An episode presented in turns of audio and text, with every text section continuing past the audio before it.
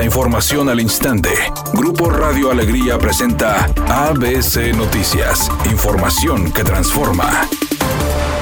¿Qué tal? Muy buenas tardes, esta es la información. El fiscal anticorrupción Javier Garza y Garza reveló que le pidieron desalojar los pisos 4 y 7 que ocupaba la dependencia en el edificio de la tesorería y también le impidieron a su personal el acceso. Garza y Garza declinó especular si la prohibición para entrar al inmueble ubicado en el cruce de las calles Washington y Escobedo es una consecuencia de la disputa política que protagonizan los diputados del PRI y el PAN con el gobernador Samuel García. Javier Garza y Garza explicó que no le dieron una razón para solicitarle desalojar las instalaciones y como fue una petición verbal dijo que la considera un rumor en tanto no haya un comunicado oficial.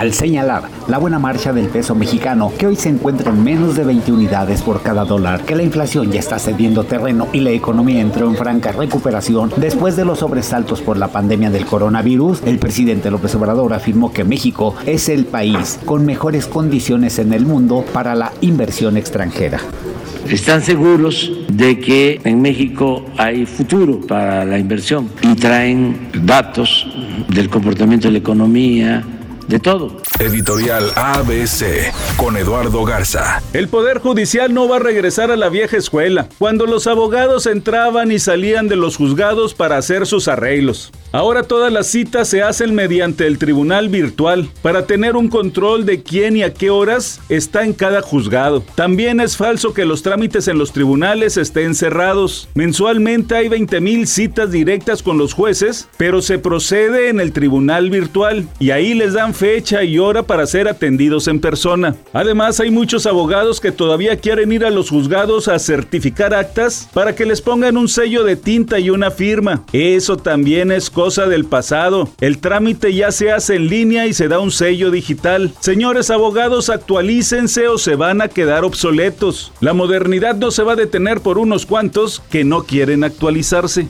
El director de cine Alejandro González Iñárritu será honrado por la Cinema Audio Society como cineasta del año. Esto durante la edición número 59 de los premios CAS que se llevarán a cabo el 4 de marzo en Los Ángeles. El cineasta mexicano compartirá los honores con colegas como Steven Spielberg, Quentin Tarantino, George Clooney, entre otros. Temperatura en Monterrey 21 grados centígrados. ABC Noticias, información que transforma.